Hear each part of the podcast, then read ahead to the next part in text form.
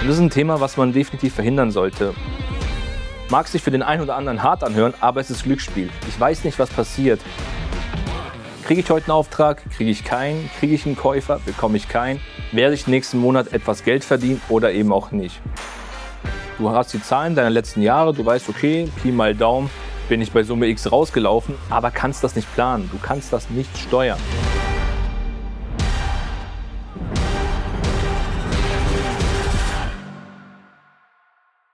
Hallo und herzlich willkommen zu folgendem Video. Mein Name ist Harald Müller und ich bin Vertriebsleiter bei der Schneider Marketing GmbH.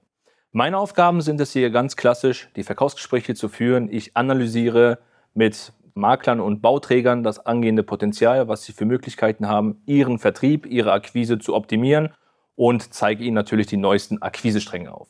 In dem heutigen Video möchte ich mal über ein paar Akquisestränge sprechen, was hier Vor-, aber auch Nachteile sein können und das erste, der Top-Renner, der tagtäglich immer genannt wird, ist das Netzwerk. Ein Großteil der Makler, mit denen ich spreche, wir führen täglich Potenzialgespräche durch, um zu prüfen, wie die Akquise aktuell läuft, ist die Hauptaussage, es wird über das Netzwerk akquiriert. Also heißt, ich habe mein Netzwerk, es gibt Empfehlungen und daraus resultiert das Geschäft. Mag für den einen oder anderen sehr gut klingen, vielleicht auch für dich, aber das Problem, was wir hier immer, immer und immer wieder haben, ist, es ist nicht kalkulierbar. Durch das Netzwerk, durch die Empfehlung, weiß ich nicht, kommt jeden Tag ein neuer Kontakt zustande. Habe ich die Möglichkeit, das proaktiv zu steuern? Also angenommen, ich habe jetzt hier eine Penthouse-Wohnung in Regensburg, möchte diese verkaufen, muss ich darauf verlassen, dass ich in meinem Netzwerk einen passenden Käufer habe oder die passende Person kenne, um diese Penthouse-Wohnung zu verkaufen. Viel einfacher wäre es natürlich, dass ich weiß, ich habe jetzt eine Akquisemaßnahme, beispielsweise über Social Media, Facebook, TikTok oder auch Instagram, kann das proaktiv steuern und weiß, für diese eine Wohnung finde ich binnen von zwei bis drei Wochen einen passenden Käufer oder auch 60 Tage, je nach Marktlage.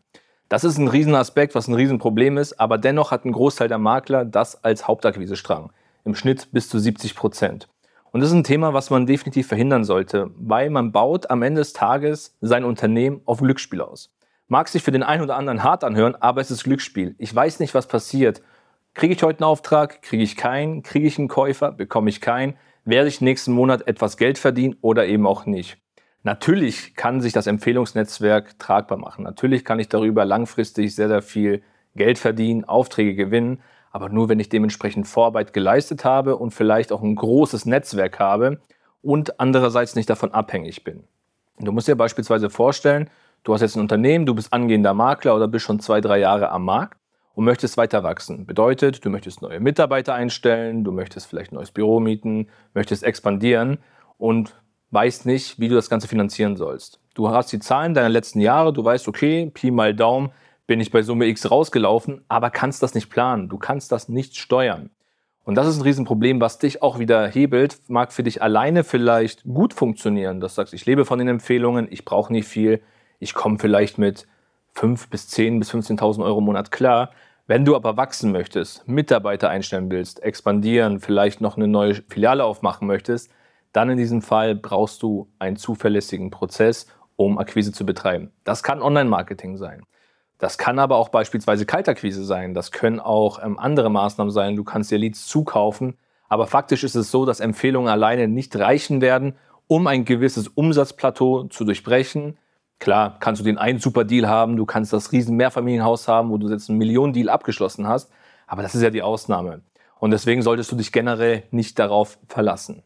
Ich habe ein zweites Thema gerade angesprochen und zwar ist es das Thema Online-Marketing und auch Akquise.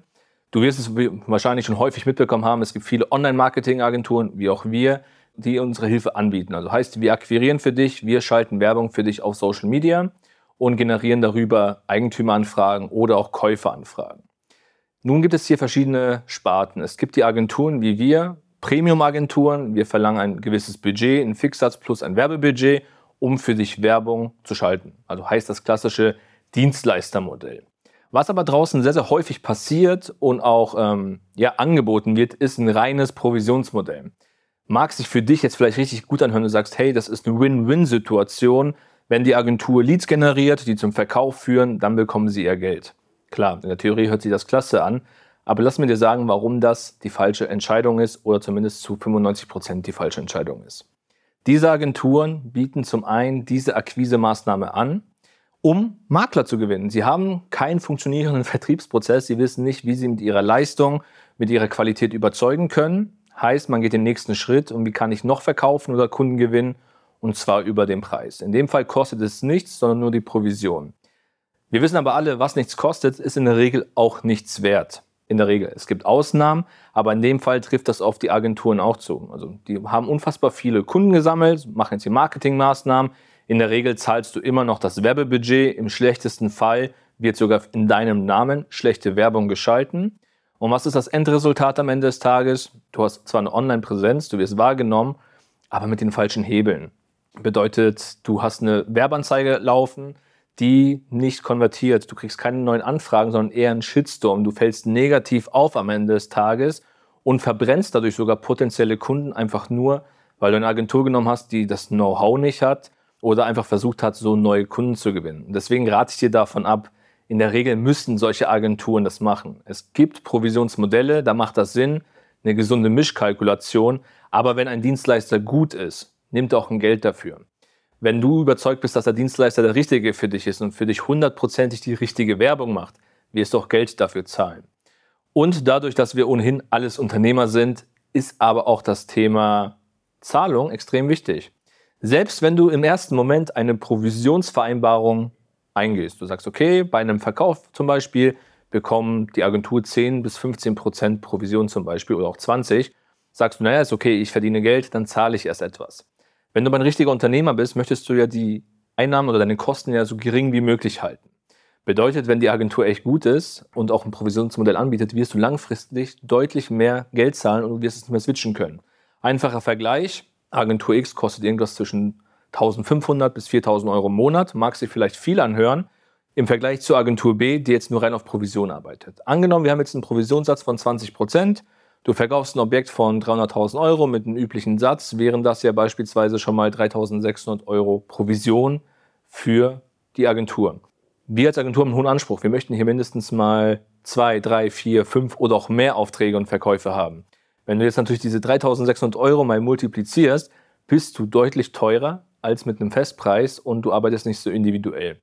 Weil der Anreiz ist, wenn ich auf Provision arbeite, mache ich nur das, was mir gefällt, als äh, wenn ich eine Agentur habe ich setze das um, was ich denke, es funktioniert, kostet mich vielleicht möglichst wenig, hat viele Leads, die vielleicht unqualifiziert sind.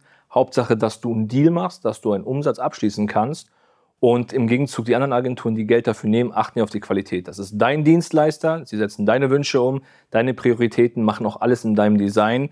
Natürlich ist der Fokus hier auf Ertrag und auf Gewinn und auf Aufträge, aber es ist auch ein sehr, sehr wichtiger Aspekt, dein Unternehmen nach draußen zu repräsentieren. Und das ist immer eine Harmonie, die passen muss. Es darf nicht diese Quick and Dirty Lösung sein. Du kennst es vielleicht von den Portalen, du kaufst hier Leads ein, hast 30 Stück gekauft und am Ende des Tages passt die Qualität nicht. Und wenn die Qualität nicht passt, verschwendest du deine Zeit, hast irgendwann keine Lust mehr und es bremst dich langfristig aus. Das mal zu den beiden Akquisesträngen. Ich hoffe, du hast viel Spaß beim Zuschauen und bis zum nächsten Mal. Ciao.